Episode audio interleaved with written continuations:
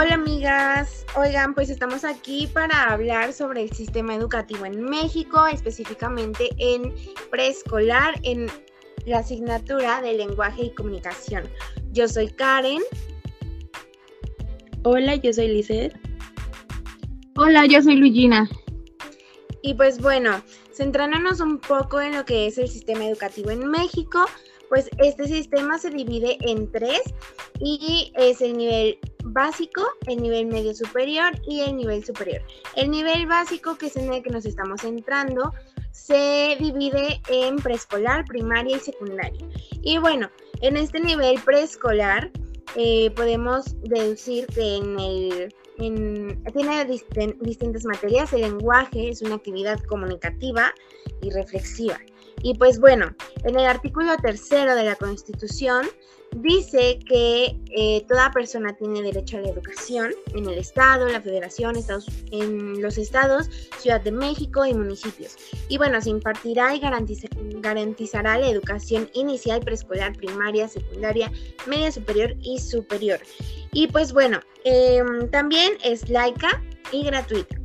Esta, en esta etapa del preescolar, se va a entrar a los tres años hasta los cinco. Y bueno, es de las más importantes porque desarrollamos muchas cuestiones como el área cognitiva, el área cognoscitiva, el área motriz, entre muchas otras. Y pues bueno, nos vamos a centrar en el plan de estudios y en el perfil de egreso de los niños que salen de preescolar. Bien, compañera, como tú lo mencionas, pues es uno de los más más importantes, son nuestras bases para seguir con nuestra educación. Y pues bueno, el preescolar nos debe ofrecer la oportunidad de desarrollar pues la creatividad, de tener más seguridad, eh, de, desarrollar confianza en todas sus capacidades para que así el alumno pueda tener ciertas características al egresar de, del kinder y así pues pueda ingresar a lo que es la, la primaria.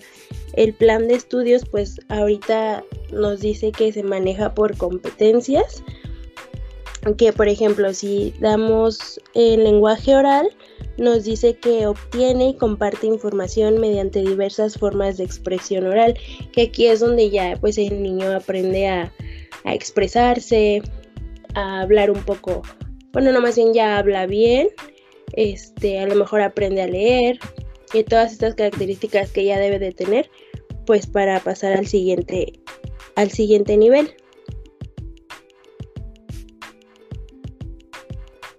Muchas gracias Liz. Pues bueno compañeros em, y compañeras, ya eh, concluyendo con este tema que creo que le podemos sacar mucho más, pero pues por el tiempo estamos eh, resumiendo lo más que podemos este sistema educativo.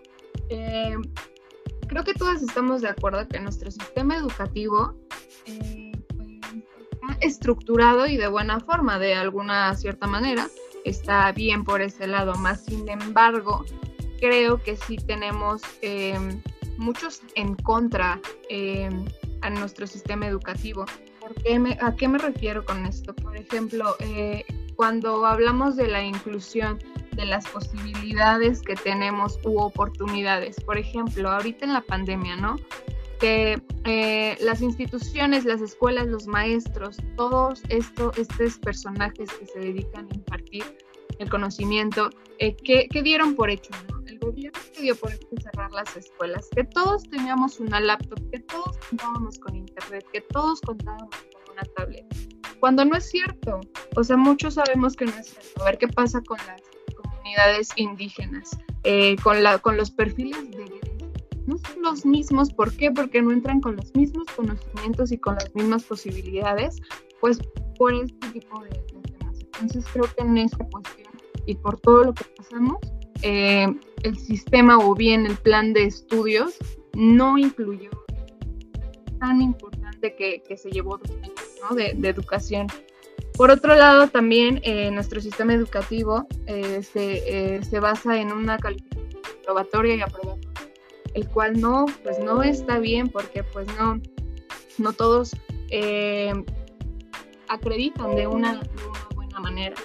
Y pues también creo que ya finalizando, eh, nuestro sistema educativo pudiese ser mejor si lo trabajáramos, lo modificaremos, lo modificaríamos, perdón, y este y mejoráramos los planes de estudio y pues todo eso pues viene desde arriba, pero también nosotras como pedagogas que somos la que los aplicamos, este tratar de de ser inclusivas, que yo creo que este, este tema es el más importante, que no lo incluye muchas veces el sistema educativo, si no es que no lo incluye.